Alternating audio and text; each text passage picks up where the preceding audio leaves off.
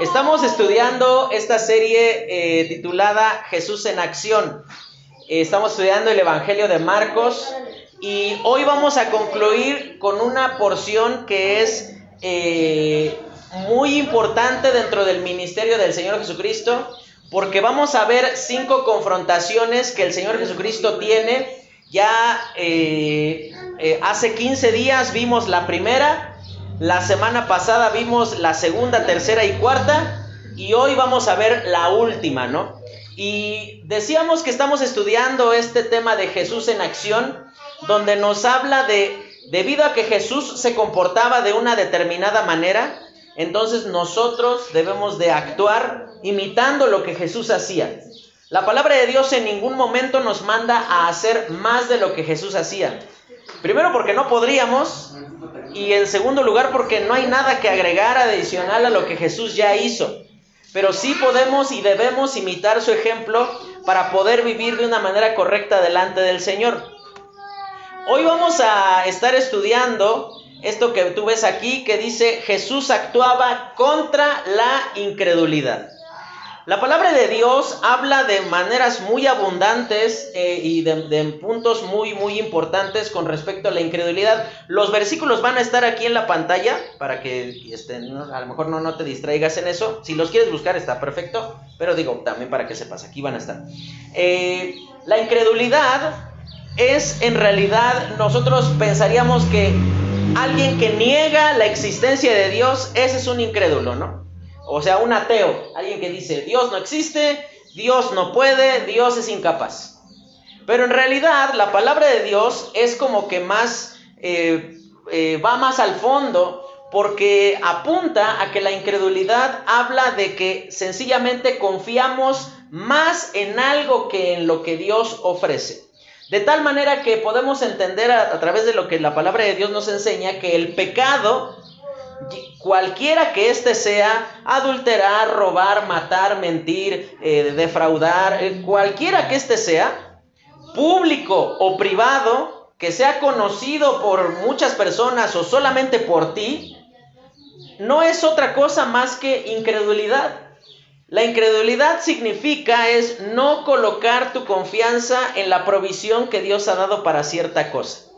De tal manera que, por ejemplo, cuando yo adultero, engaño a mi esposa, lo que estoy demostrando, más que me agrade más físicamente otra persona que mi esposa, estoy demostrando que confío más en mis recursos para satisfacerme que en el recurso que Dios ha provisto para darle satisfacción a mi vida. Y así tú puedes poner todos los pecados. Mentimos porque pensamos que nuestra verdad es mayor que la de Dios. Eh, robamos porque pensamos que de esa manera nuestra forma de solucionar las cosas es mejor que la de Dios. De tal manera que la incredulidad es esto, pensar que Dios se quedó corto, que Él no puede suplir salud, no puede satisfacer la necesidad en la que tú y yo nos encontramos. Y eso es justo lo que vamos a ver en este, en este pasaje. Primero vamos a ver la incredulidad en su forma más brusca, más, eh, eh, más notoria. Después vamos a ver la incredulidad manifestada en que las personas buscaban a Jesús como un milagrero, pero no como alguien que, que querían conocer. Y finalmente vamos a ver que la incredulidad también puede actuar en el momento en el cual los discípulos están siendo llamados para ser eh, seguidores ya del círculo cercano de Jesucristo. De tal manera que estamos rodeados de tropiezos con respecto a la incredulidad y quiera Dios que a través de lo que podamos estar estudiando en esta mañana, en esta tarde, perdón, podamos tener la claridad suficiente de decir, Señor, guárdanos de crear un camino a nuestra conveniencia para no seguirte a ti. Guárdanos, Señor, de pensar que, nuestro camino es mejor y por esa razón vamos a orar, vamos a pedirle a Dios que Él nos guíe en esta tarde. Señor, te pedimos que por medio de tu Santo Espíritu guardes tu palabra en mi boca, que sea tu palabra eh, únicamente lo que produzca el cambio y la transformación en cada persona. Te pedimos, Señor, que sea tu Espíritu Santo quebrantando el corazón de aquellos que quizás están distraídos en alguna otra cosa o, o preocupados por algún otro tema. Te pedimos, Señor, que sea tu Espíritu obrando en nuestro corazón, permitiéndonos por tu pura gracia y misericordia entender lo que tú quieres hablarnos hoy. Te lo pedimos en Cristo Jesús. Amén. Muy bien, comienza diciendo ahí el versículo 1 de Marcos capítulo 3. Otra vez entró Jesús en la sinagoga y había allí un hombre que tenía seca una mano y le acechaban para ver si en el día de reposo les sanaría a fin de poder acusarle. Entonces dijo al hombre que tenía la mano seca, levántate y ponte en medio. Y les dijo, ¿es lícito en los días de reposo hacer bien o hacer mal? Salvar la vida o quitarla, pero ellos callaban. Vamos a leer hasta ahí en este momento. Y vamos a ver en primer lugar que Jesús odia la incredulidad porque nos aleja de él. Aquí vamos a ver cómo eh, que hacer el bien es lo más importante el día de reposo había sido deformado por completo por los religiosos de su momento, porque más que ser un día en el cual eh, la atención estaba centrada en que gracias a Dios tenemos un día para descansar, gracias a Dios por la provisión que Él nos dio durante toda la semana, era un tormento el día de reposo. Porque habían creado tantas normas adicionales, normas que Dios no dio, y era, un temor constante de que quebraras la norma y que de esa manera pudiesen expulsarte de la sinagoga con todo lo que esto significaba. Nadie te iba a dar trabajo si te expulsaban de la sinagoga. Nadie iba a querer tener una relación familiar contigo, es decir, tu familia te iba a abandonar si te expulsaban de la sinagoga. De tal manera que cuando vamos creando norma tras norma, tras norma, tras norma, pensando que de esa manera vamos a ser más santos, en realidad lo que estamos haciendo es deformar el plan de Dios que Él ha dado para la libertad a la que Él nos llamó cuando nos salvó por medio de Jesucristo. Eh, algo que tenemos que considerar es que en el, si tú ves los últimos versículos del capítulo 2, dice el versículo 27, también les dijo, me, eh, eh, les dijo, el día de reposo fue hecho por causa del hombre y no el hombre por causa del día de reposo. Por tanto, el Hijo del Hombre es aún Señor del día de reposo. Jesús aquí les había explicado con toda claridad que el día de reposo tenía como centro que el hombre pusiera su mente y su corazón en lo que Dios había hecho por él en cómo Dios había mostrado su poder durante seis días, había creado todo el mundo que tú y yo podemos percibir hoy, pero había tomado un tiempo para descansar, no porque Dios se haya agotado, se haya fatigado, sino porque de esa manera el día de reposo significaba un tiempo de comunión con Dios, de centrar nuestra atención en lo que Dios es y lo que Él ha hecho. Pero los religiosos, los fariseos, lo habían convertido, imagínate, habían creado una serie de norma tras norma, tras norma, tras norma. Normas como por ejemplo, ¿cuántos pasos puede dar una persona en el día de reposo? Y hasta bromeábamos la semana pasada diciendo, imagínate que andas medio enfermo del estómago, tienes diarrea en día de reposo. Y tienes que andar yendo cada rato al baño tú dices, no, pues mejor me quedo aquí adentro, ¿no? Así no rompo la norma. Imagínate toda la taza aquí marcada en las piernas de estar tanto tiempo ahí sentado y, te imaginas el temor constante de decir, no vaya yo a romper la norma. Pero eran normas que Dios no había creado, las habían creado los hombres con la finalidad de pensar que de esa manera iban a ser más santos. Cuando en realidad lo único que pasa cuando tú y yo colocamos nuestra confianza en nuestros medios para ser más santos, en lugar de el medio que Dios ha dado, que es su palabra, que es el Espíritu Santo, para que podamos vivir una vida limpia de pecado, ahí entonces vamos directo al fracaso. La, la, palabra acechaban que ocupa ahí en la porción que acabamos de leer, literalmente significa en inspeccionar intensamente. Da la idea de cuando tú te le quedas viendo fijamente a alguien y te das cuenta de que, ah, una. No, no traes nada, ¿eh? Aquí trae una arruguita. Y, ay, aquí se ve que como que no le pasó la plancha el hermano. Y, ay, su zapato lo trae, este, roto. Y, ay, no se rasuró bien de este lado. Y estás todo el tiempo viendo a ver qué le falta o qué le sobra a la persona. Cuando en realidad esa era la actitud. Yo te pregunto, ¿A qué se supone que iban las personas a la sinagoga? Iban a escuchar la palabra de Dios. Pero ellos estaban en todo, dice el dicho, en todo menos en misa, ¿no? Estaban atendiendo que, a ver qué es lo que va a decir Jesús. Imagínate el mal corazón de estas personas que cuando dice que tenía una mano seca, no, no, no significa que no se puso crema. Significa que la tenía inmóvil o la tenía mutilada de alguna manera. La tradición nos cuenta que este hombre era un tipo como albañil, era un mampostero, alguien que se dedica a hacer eh, cimientos, ¿no? Entonces probablemente en su trabajo había sufrido algún accidente, alguna caída y tenía el brazo así tullido, no era inmóvil. Ahora, fíjate, la pregunta del Señor Jesucristo, él, él los pone en un aprieto los pone en una dificultad porque les dice que si es mejor eh, sanar a una persona en el día de reposo o de manera indirecta condenarlo a muerte. ¿Por qué digo de manera indirecta condenarlo a muerte? Porque ¿qué ocupa un albañil para trabajar? No, no ocupa cemento, pues ocupa las manos, ¿no? O sea, yo nunca he visto un albañil manco, así sin brazos. No, no, no lo hay, ¿no? A lo mejor te podrá ayudar ahí a arrimar algo, a cargar alguna cosa, pero ya trabajar, pues no, no, se puede. ¿no? Y lamentablemente este hombre estaba en esa condición.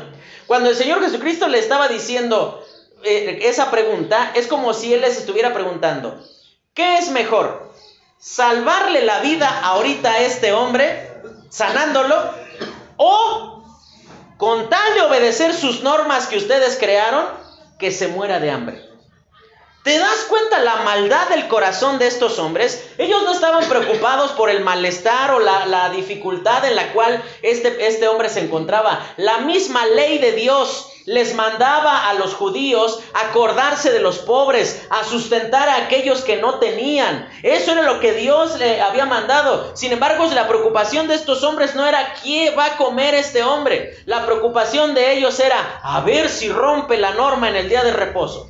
Ridículo, absurda la perspectiva de estos hombres. Estaban más preocupados por su norma que por el bienestar de una persona. Imagínate cuán absurdo, tonto, si gustas llamarlo de esta manera, era la forma de ver eh, el día de reposo para estos religiosos, que fíjate cómo lo veían ellos.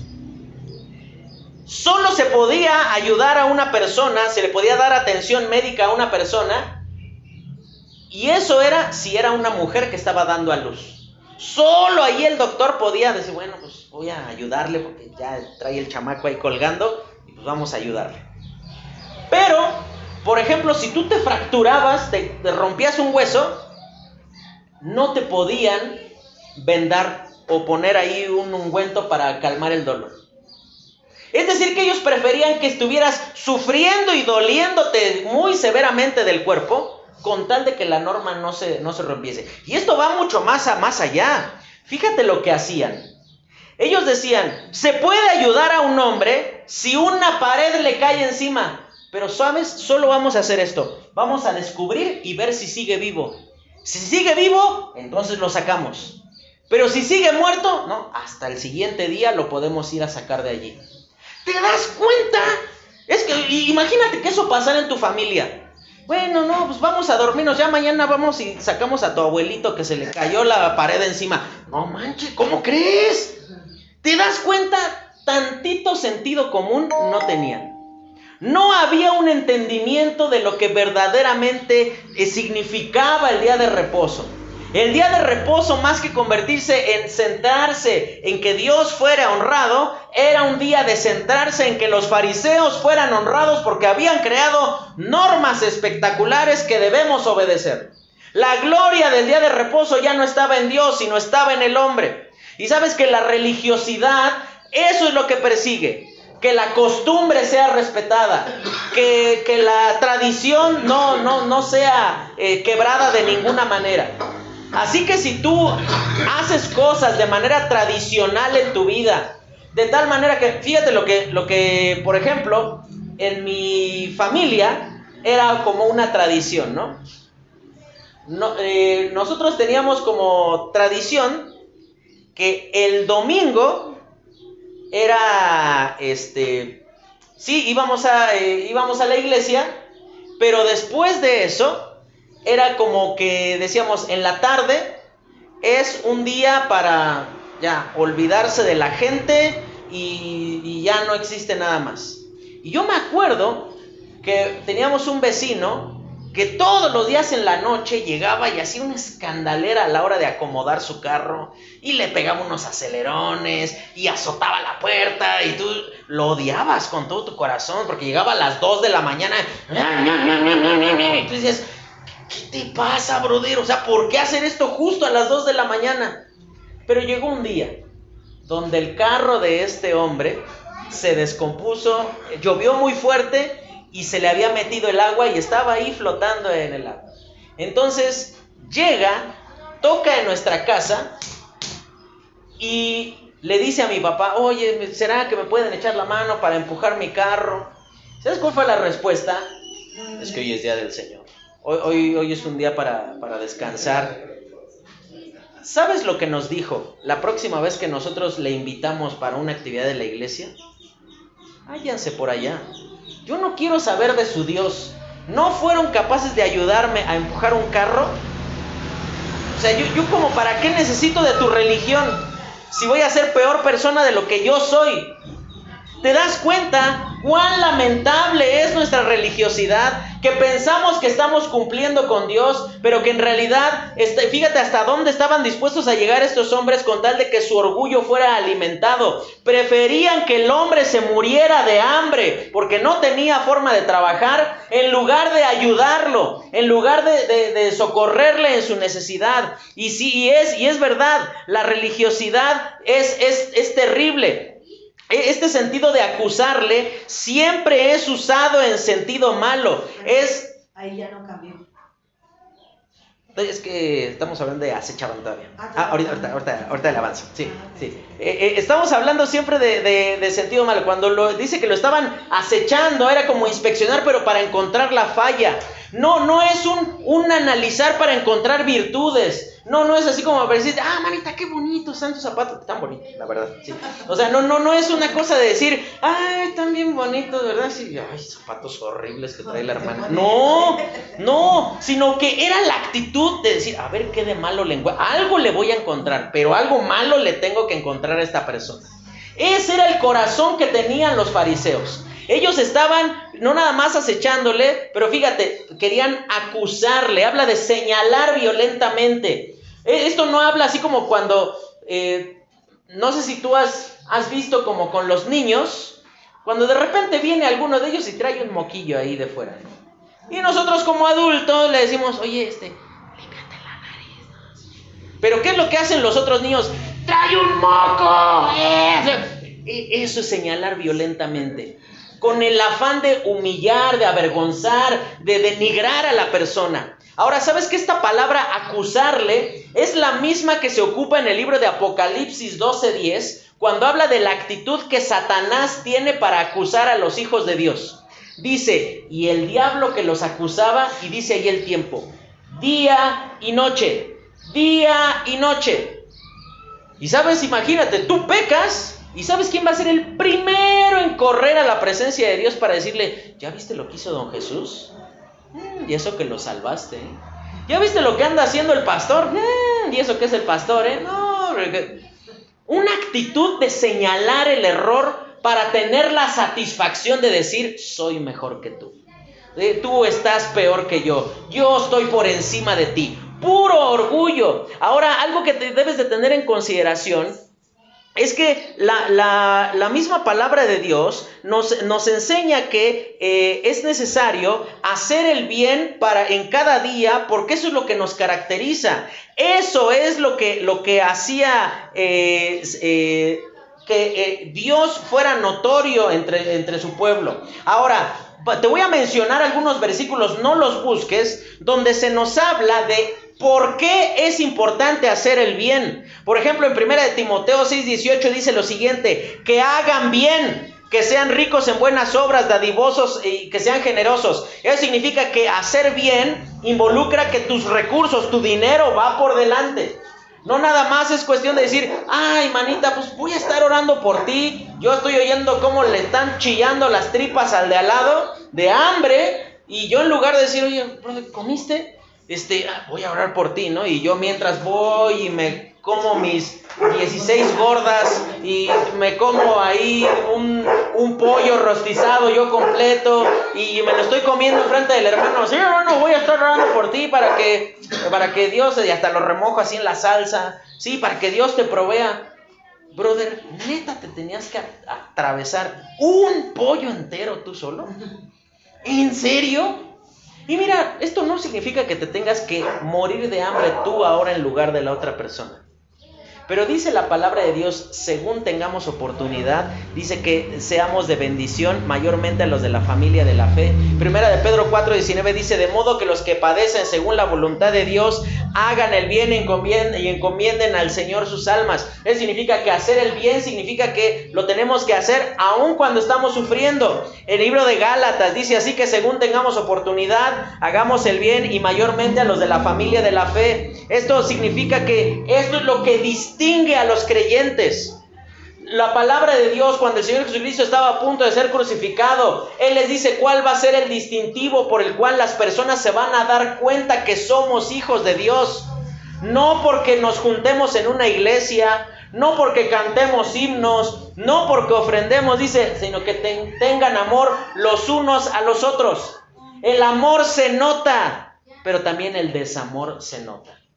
Cuando no quieres a alguien, también se nota. Es más que evidente cuando no aguantas a alguien. Y fíjate, estos hombres dice que callaban, y este, esta palabra callaban es muy interesante porque da la idea, no, no es que se quedaron mudos, sino que voluntariamente se quedaron sin hablar, diciendo, no te contesto. De esas veces que te, te estás agarrando con el esposo, con la esposa, y te dijo algo que tú dices, híjole, ya, 1-0, ¿no? Ya, creo que me mencionó algo en lo que tiene razón. Y en lugar de decir, no, mi amor, sí, es que tienes razón, ¿cuál es nuestra actitud? Amo más mi orgullo y por eso no te contesto, ¿no? Y esa era la actitud que tenían estos hombres. Ellos decían, mejor me callo porque voy a encontrar algo con qué acusarte. Sin embargo, algo que también vamos a ver, dice el versículo 5, entonces mirándolos alrededor con enojo, entristecido por la dureza de sus corazones, dijo al hombre, extiende tu mano, y él la extendió, y la mano le fue restaurada sana, y salidos los fariseos tomaron consejo con los herodianos contra él para destruirle. Ahora, ¿te ayudo? Algo que debes de tener ahí en consideración es que Jesús odia la incredulidad porque nos aleja de Él. Porque ten en consideración que ser incrédulo es hacer el mal. Fíjate, el efecto de la incredulidad humana en Jesús dice que los miraba enojado, pero también entristecido por la dureza de sus corazones. Por un lado, Jesús estaba enojado porque el pecado de ellos lo ofendía, pero también estaba entristecido porque él sabía que ese pecado iba a producir en estas personas que se fueran alejando, alejando, alejando cada vez más de Dios, porque no iban a estar dispuestos a reconocer que estaban equivocados. Ahora, eh, Dios odia la incredulidad porque Él sabe a dónde nos habrá de conducir el corazón endurecido. Esa, y, y lo siguiente que va a aparecer, no lo quiero decir con mucho respeto, pero la palabra dureza literalmente significa estupidez. Y tú dices, espérese hermano, o sea, estamos hablando tranquilos, ¿no? Pero realmente significa eso. Habla de alguien que, que, es incapaz de pensar coherentemente, alguien que es débil mental. Cuando habla de la dureza de sus corazones, Jesús sabía el encallecimiento. Todos tenemos callos en alguna parte del cuerpo, ¿no? En las manos, en los pies, eh, en las rodillas, en los codos. Y normalmente cuando tú te pegas ya en esa parte, pues es así como que sientes el contacto, pero ya no duele. Y ciertamente eso es lo que pasaba en el corazón de los fariseos. Ellos estaban siendo testigos de lo que Jesús hacía, pero eso no causaba ninguna transformación en el corazón de ellos porque habían decidido cerrar su corazón hacia lo que Dios quería, quería hacer. Ahora, te voy a mencionar algunos versículos que nos van a mostrar qué es lo que pasa con la dureza del corazón.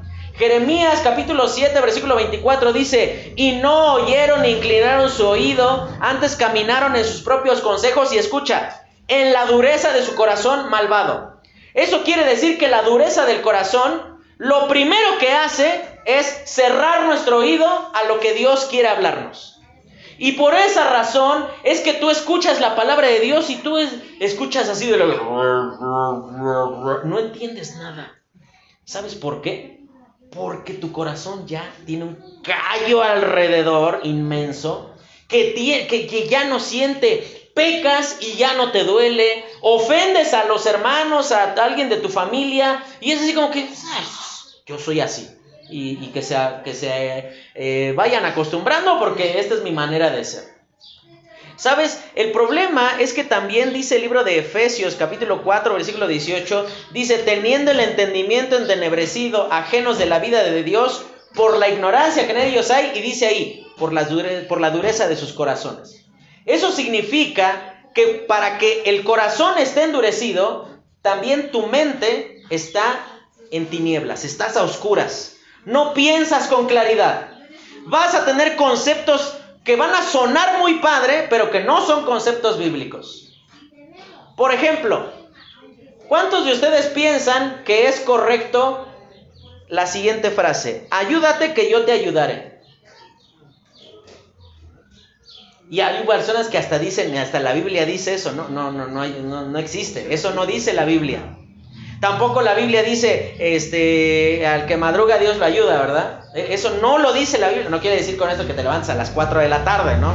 No, no, no, o sea, sí, levántate temprano, duérmete también temprano, pero sabes, Vamos, vamos eh, colocando ahí una serie de cosas en nuestro corazón que llevan a que nuestro corazón endurecido nos deje sin solución. Dice el libro de Proverbios 29.1, el, el hombre que reprendido endurece la cerviz, la cerviz es esta parte de, eh, la primera de las vértebras que tú alcanzas a tocarte debajo del cuello. Viste que se siente un hueso fuerte, firme. Endurecer la cerviz es decir, yo no me agacho. Yo a nadie le hago reverencia. Todos están para servirme a mí, pero yo, esta es quizá la postura del orgulloso, ¿no? Él no baja la cara, no reconoce que se equivoca. Dice ahí, el hombre que reprendido endurece la cerviz, dice lo siguiente, será quebrantado de repente y no habrá para él medicina. Ahí no hay misericordia de Dios a la cual puedas correr. Ahí no hay oportunidad en la cual digas, ay Dios mío, ayúdame. No, no la hay. Porque decidiste desechar la gracia de Dios en tu vida, donde Él te reprendió y tú decidiste cerrar tu corazón a la verdad de Dios. Sabes, eh, algo que debemos de considerar es que ante Jesús y su mensaje, fíjate lo que sucede. El enfermo cree y se humilla. Los fariseos se endurecen. El problema nunca son las circunstancias, sino el corazón. El problema no es que estaban en la sinagoga y tenían que guardar una pose, porque muchas veces Jesús se los encontró afuera de la sinagoga y seguían teniendo la misma actitud. El problema no es que él estaba enfermo y ellos estaban sanos y por eso el que estaba necesitado era el enfermo. No, el problema es el corazón. Estos hombres estaban decididos a no doblegarse ante el Señor. Ellos decían, mi opinión vale más, mi justicia vale más, mis ideales valen más. Así que si tengo que morir por ellos, habré de morir. Y todos conocemos gente que está dispuesta a morirse con tal de reconocer que la regó. Todos conocemos un orgulloso que te va a presentar mil y un pretextos sobre eh, por qué hizo cierta cosa o por qué no la hizo, pero nunca vas a escuchar las gloriosas palabras de él. Hermano, me equivoqué. Nunca lo vas a escuchar decir esto. Él va a decir, no, es que el diablo me está oprimiendo, no, es que aquí Satanás ya metió la cola, y, o cosas como que, no, es que, pues, es que mi abuelo, él hizo un pacto con el diablo y por eso yo estoy sufriendo las consecuencias, tan sencillo como es decir, manita, me equivoqué. Eso es lo que tú tienes que hacer.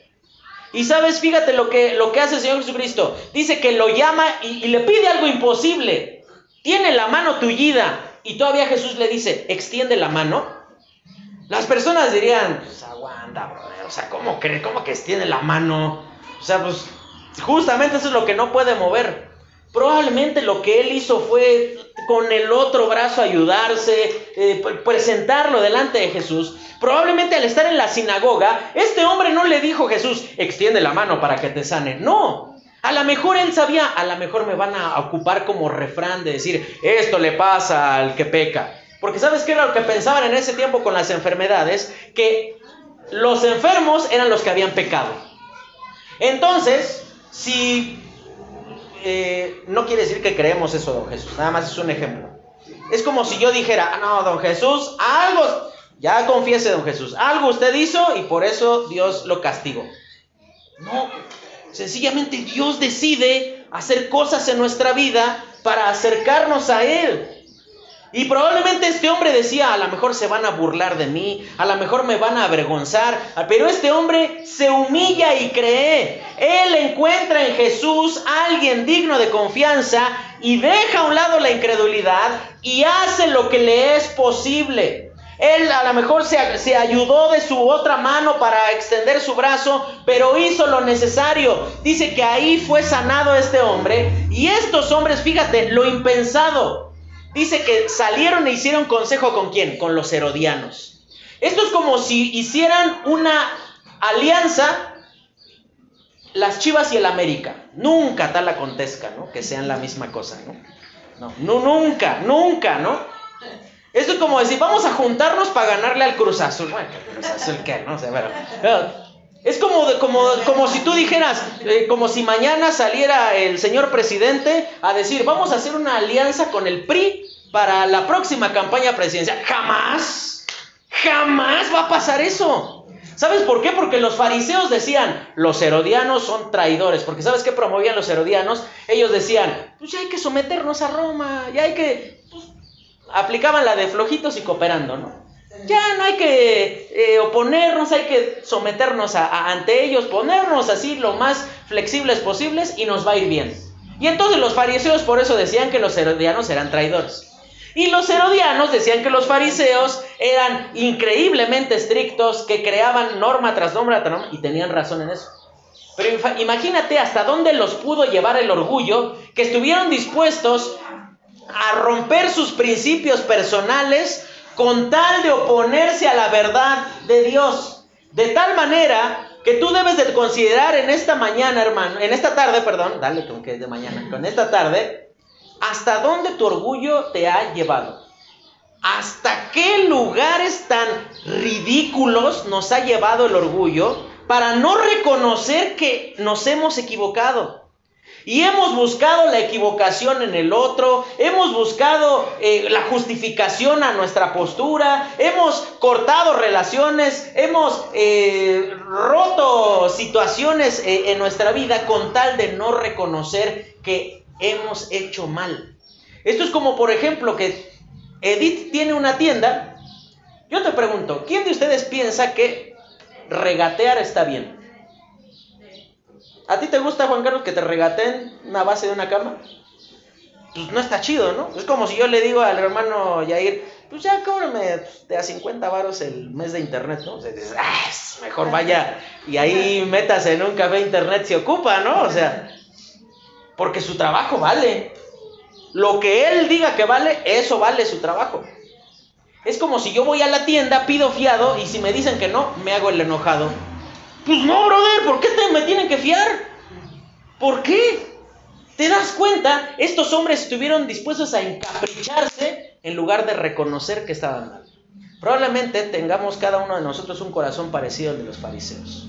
Un corazón que está dispuesto a aferrarse a su postura, a su pecado, con tal de decir, pero tú también estás mal. Jesús no había hecho mal. Jesús estaba dolido por decir, ¿en serio ustedes prefieren que un hombre muera de hambre en lugar de que se le haga un bien? En ningún momento, en ningún momento tú vas a ver que el Señor Jesucristo dice que hacer el bien es algo innecesario, ser incrédulo es hacer lo malo. Pero en segundo lugar, vamos a continuar leyendo, dice, mas Jesús se retiró al mar con sus discípulos y le siguió gran multitud de Galilea y de Judea, de Jerusalén, de Idumea, del otro lado del Jordán y de los alrededores de Tiro y de Sidón, oyendo cuán grandes cosas hacía. Esta es la frase importante oyendo cuán grandes cosas hacía, grandes multitudes vinieron a él. Y dijo a sus discípulos que le tuviesen siempre lista la barca a causa del gentío para que no le oprimiesen, porque había sanado a muchos, de manera que por tocarle, cuantos tenían plagas caían sobre él. En segundo lugar, vemos que Jesús odia la incredulidad porque crea una visión distorsionada de él. Te aseguro que si tú me pones a mí sin lentes y ya medio oscureciendo y paras por allá atrás de aquel árbol un burro, yo te lo prometo que te voy a decir que es un perro, porque no veo bien. Porque tengo una visión distorsionada y por eso necesito de esto para ver bien. Por eso lo, traigo puesto casi todo el tiempo. Porque la visión natural que yo tengo no ayuda. Yo, si me quito esto, te prometo, yo los veo así borrosos ya ahí al fondo donde está este. Eh, tuve que ponerme los lentes para decir tu nombre, para Cecilia, ¿no? Ahora, presta atención a esto. Dice ahí, no solo pidas y te vayas. Te pregunto algo, ¿estaba mal que Jesús hiciera milagros? No, de ninguna manera. ¿Estaba mal que tú fueras y pidieras un milagro? No. Pero está mal que solo fueras por el milagro, sí. Porque sabes, fíjate lo que pasa aquí. La popularidad de Jesucristo iba en aumento, así como los conflictos que esa popularidad trae. Algo que eh, debes de considerar es que la multitud no era un parámetro para determinar que estaba siendo efectivo o no el ministerio de Jesucristo, pero era tan notorio el poder que él estaba eh, eh, ejecutando entre los hombres que de boca a boca se fue pasando diciendo, oye, hay un hombre que sana a los enfermos. Y sí, iban con él. Ahora, no era la primera vez que había una persona que sanaba enfermos. Leímos hace unas semanas Segunda de Reyes. Y por ejemplo se nos contaba ahí de Eliseo, también se nos contó de Elías, donde Elías resucita a un chamaco y Eliseo hace flotar un hacha y un montón de cosas. O sea que los milagros no era la primera vez que ocurrían en Israel. Pero el problema es que las personas estaban eh, buscando nada más el milagro. Dice ahí en el versículo 8, cuán grandes cosas hacía. Dice que ahí que buscaban el milagro, no la palabra. Deseaban servirse de Cristo, pero no ser transformados por Él. Sabes, el problema es que ellos querían nada más la sanidad física, pero no escuchar el mensaje. Cuando comenzamos esta serie de Marcos, cuando decíamos que Jesús estaba orando allí, ¿qué fue lo que él dijo a lo que vino? Él no dijo, ah, vamos a los lugares vecinos para que también sane a muchos. No. Él dijo, vamos a los lugares vecinos para que también predique la palabra allí. El Señor Jesucristo había venido a predicar y los milagros eran meramente una herramienta para atraer a las personas. Tristemente, te puedo decir, hace un año hicimos una actividad el 24 de abril, el día del niño lo hicimos. Y tuvimos, eh, aquí en el Lobo, tuvimos 130 chamacos. Vinimos aquí a la griega, que fue la primera vez que llegó Rosita allí este, con, sus eh, primos, su, hermanito. Y tuvimos casi ciento, como 150 chamacos aquí. ¿Dónde están? ¿Sabes cuál es el problema? Que los niños vinieron por una paleta payaso. Y sabes que el problema es que la gente viene y busca de Dios para que le dé dinero, para que le sane un enfermo, para que le ayude en un problema familiar, para que, este, por, moda, por esto, por aquello, por el motivo que sea, pero no quieren conocer a Dios. Y esa es la razón por la cual ahí el Señor Jesucristo le dice, ténganme lista la barca, Porque dice que lo oprimían. La palabra que se ocupa allí para referirse a oprimían literalmente significa aplastaban. Ojalá nunca tengas esta triste experiencia de subirte al metro de la Ciudad de México a las 7 de la mañana. O sea, tú ya pierdes la conciencia de dónde termina tu cuerpo y empieza el de la otra persona, de así tan apretado, apretujado que vas con el otro, de tal manera que llega un punto donde ah, te empiezas a como a dar ansiedad, que tú dices, ya, ya, quítense de aquí, de encima mío, ¿no? Ese era el sentir de las personas. Las personas no querían escuchar a Jesús. Ellos nada más llegaban, se postraban, por favor, sáname, ponme la mano encima y ya, y, y, decían, ah, listo, eh, ya puedo ver, ya puedo ver. Y nunca se preguntaron de Jesús, oye, pero Nada más a eso veniste, a, dar la vista a los ciegos, a sanar a un cojo, a resucitar a los muertos. ¿Te das cuenta cuán lamentable es que buscamos a Dios nada más para que nos vaya bien?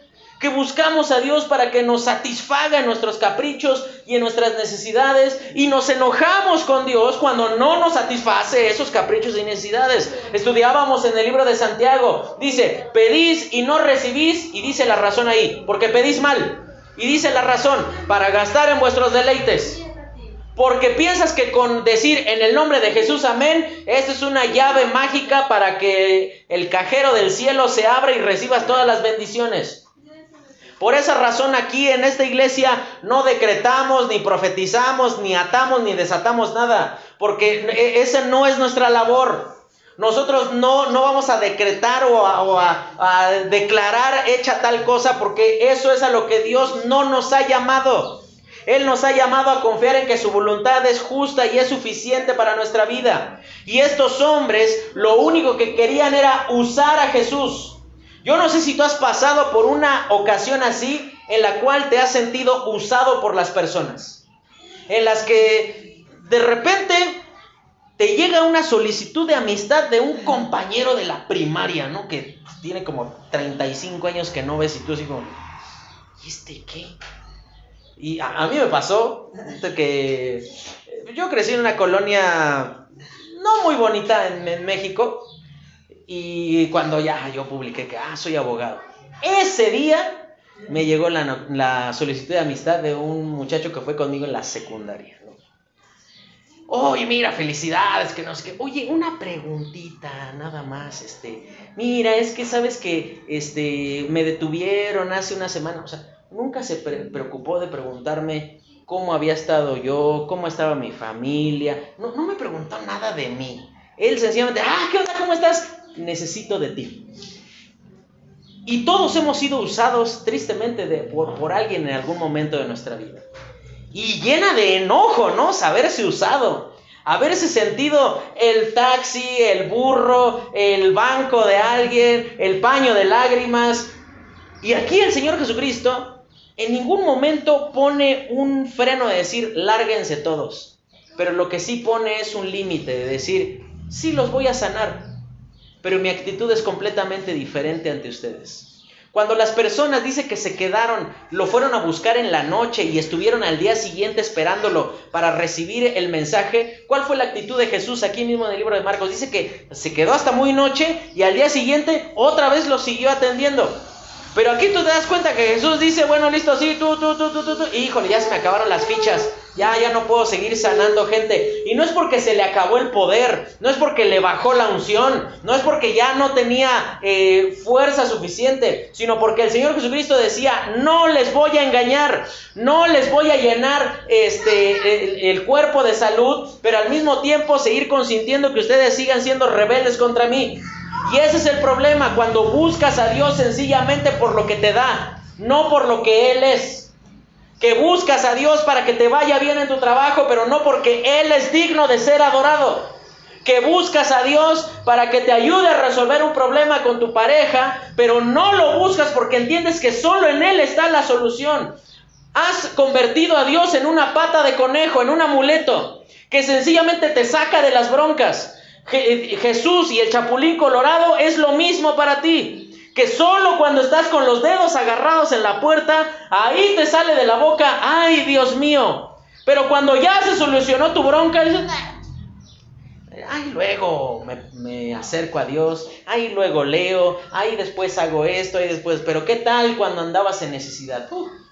Llegabas antes que el pastor a abrir y estabas ahí viendo de qué manera te ocupabas. Qué lamentable, hermano, que muchas veces tengamos una visión distorsionada de quién es Jesús que sea alguien que nada más nos da, pero que no nos rendimos ante Él por lo que Él es. Él es digno, Él es santo, Él es glorioso y por eso lo buscamos, no por lo que nos da. Ahora, dicen los siguientes versículos.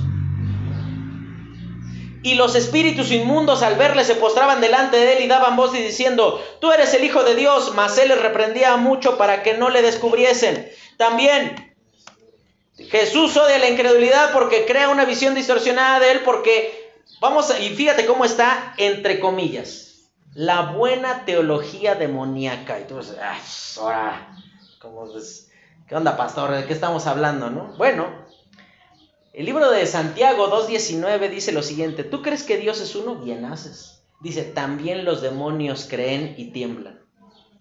Te aseguro que si tú pones un demonio aquí y pones enfrente de él al Señor Jesucristo, con te va a decir todos los versículos de la Biblia donde hablan de que Jesús es el Salvador de este mundo.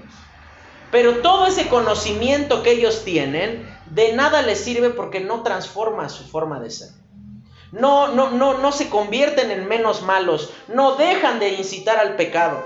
Ahora, Dice ahí que los, los, demonios decían la verdad, pero eso no los cambiaba a ellos, ni era el medio por el cual Jesús quería darse a conocer. Esta era una estrategia perversa del diablo para tratar de asociar las obras de Cristo con las obras del diablo. Decir, es lo mismo. Esto es como un ¿dónde está la bolita? Que tú ya sabes que los dos, tres que se acercan a decir, ah, no, sí, allá de estar, si quieres yo te pongo para la primera, para que veas que, no, que, que, no te están engañando, ¿no? Y, y es todo, hay un cuatrote que te están poniendo para quitarte tu lana. Y están todos organizados y ahí entonces pareciera como que el demonio se da su pata a torcer ahí empieza ya a patalear diciendo, ay sí, no me rindo ante ti, pero a final de cuentas es la misma cosa. Por eso el Señor Jesucristo le decía, cállese, porque sí, dicen la verdad, pero no era el medio para hacer publicidad. Mira, sí, seguramente si nosotros pusiéramos un, una lona colgada en un camión de cerveza sol, un montón de gente nos van a ver ahí anunciados. Pero tú vas a decir, ah, o sea que está bien, ¿no? Lo de la cerveza entonces, ¿no? Ah, o sea que, ¿por, ¿por qué razón cuando andan ahí este, dando sus vueltas en la peregrinación, ¿por qué no pasamos con nuestra lona de primera iglesia bautista del Marqués? Porque no es lo mismo. Porque el fin no justifica los medios. La palabra ahí descubriesen habla de llevar a la luz. Jesús no quería que él fuera asociado con algo que no tiene nada que ver con la luz. Ellos hablan de la luz, pero no son parte de la luz. Y por esa razón el Señor Jesucristo evitaba esa eh, visión distorsionada. Y, y probablemente tú puedes tener una creencia muy firme muy bíblica, muy sólida. Pero si esa, ese conocimiento, poco o mucho que tú tienes de Dios, no cambia tu alma, hermano, no hay diferencia entre tú y un demonio. No la hay. ¿Por qué hacen lo mismo? Ambos hablan de la verdad, pero no viven de acuerdo a la verdad. Por esa razón el Señor Jesucristo les dice con toda claridad, cállense, porque no somos lo mismo, porque el fin no justifica los medios. Por esa razón es que siempre cuando llegan eh, señoritas aquí a la iglesia y traen ahí a un novio inconverso, siempre el consejo es, córtenle. No, aquí no va a ser de que, ah, bueno, síguelo trayendo para que se convierta. No, córtenle. Eso es, o sea, no, no, vamos a, promover un, un, ministerio de que, bueno, Vamos a hacer lo siguiente, cuando, imagínate la sandez que voy a decir. Cuando sus hijas crezcan, este, Juan Carlos y Jair, este, que se casen con inconversos para que la iglesia así crezca y, se convierta. Jair me va a decir, qué celos, o sea, qué tonterías está diciendo. Nunca lo bueno se hace por caminos equivocados. Nunca. Así que, brother, si tú piensas que dándole una mordida al tránsito para después darle un folleto para ver si llega a la iglesia estás haciendo bien, sí, dale el folleto, pero no le des la mordida, Nunca lo bueno se hace por caminos equivocados. Y eso es lo que el Señor Jesucristo nos enseña. Llegó, pasamos al último rápidamente. Dice, después subió al monte y llamó a los que él quiso y vinieron a él y estableció a doce para que estuviesen con él y para enviarlos a predicar y que tuviesen autoridad para sanar enfermedades y para echar fuera demonios. En primer lugar vemos que, en tercer lugar, perdón, que Jesús odia la incredulidad porque nos, por ella nos hace totalmente inservibles. Dice que somos útiles porque Dios así lo quiere. Jesús elige a los discípulos sin que ellos tengan algo bueno que presentar a su favor. Todo se trata de Dios, no de mí. Si tú estás sentado aquí, hermano, es porque Dios así lo quiso. No porque tú tuviste un muy buen corazón y dijiste, bueno, pues vamos a, probar, vamos a darle una oportunidad a Dios. ¿Qué oportunidad de que vamos a darle a Dios ni qué nada? O sea, yo no le doy oportunidad a Dios de nada, porque Dios a mí no me debe nada. De tal manera que si Dios decide usarte a ti, usarme a mí, es porque Dios así lo quiso hacer. Em, ese llamado que Dios hace tiene dos características principales. Es soberano. Es decir, no responde a una explicación o a una virtud, algo bueno que se note en aquellos que son llamados. Sencillamente Dios dice, tú, tú, tú, tú, tú y tú, vengan. Porque Él así lo quiere. Él no tenía ninguna obligación de llamar a nadie. Él sencillamente lo hace porque dentro de su plan así era. Y si nos ponemos a pensar en las fichitas que estaban dentro de los discípulos, híjole, o sea, en algún momento habremos de estudiar detenidamente la vida de los discípulos y te vas a dar cuenta que de a tiro puro chicharrón con pelos, dirían en el rancho, ¿no? O sea, pura pedacería había.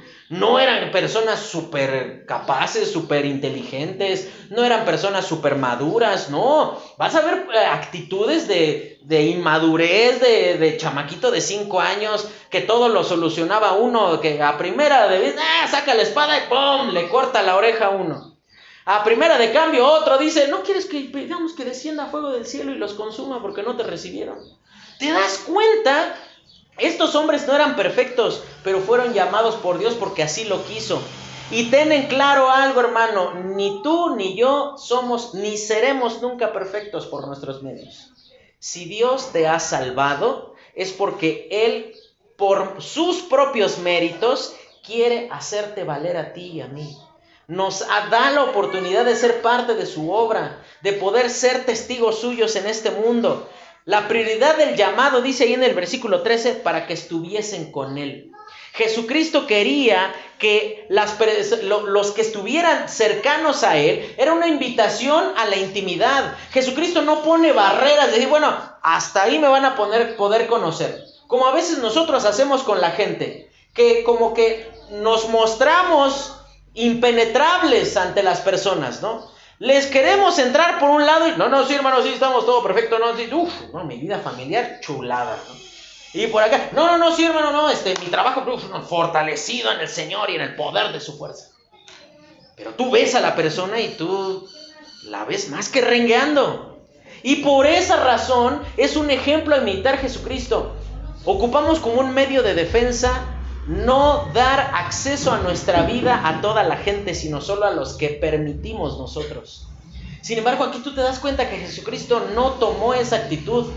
Él no hizo una evaluación, porque imagínate, si Jesucristo hubiese hecho esto, no hubiera elegido a Judas Iscariote. Él sabía que Judas lo iba a entregar y aún así lo llamó.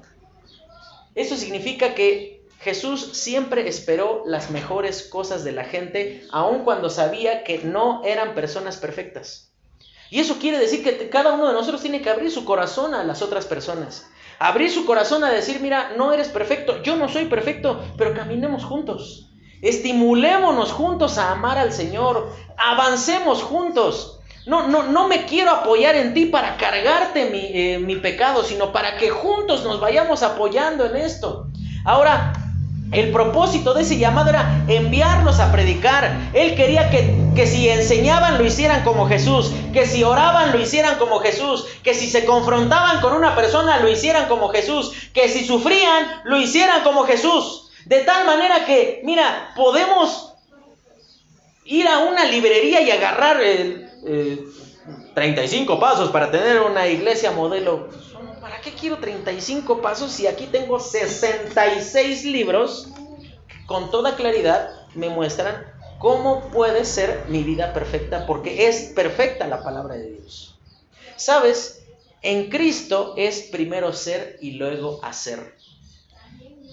Si tú inviertes el orden, lo único que vas a causar a tu vida va a ser que seas exhibido y avergonzado por completo. Por esa razón es importante que tú tomes tiempo para crecer en lo personal tú. Esto es como... Tú has visto los chamaquitos entran a la secundaria y luego, luego van y se ponen de novios. Y tú los ves muy agarrados de la mano y publican ahí en Facebook, no te puedo sacar de mi cabeza, pues que tiene piojos o qué, o sea, o sea pues, es lo único que a esa edad tienen en la cabeza, ¿no?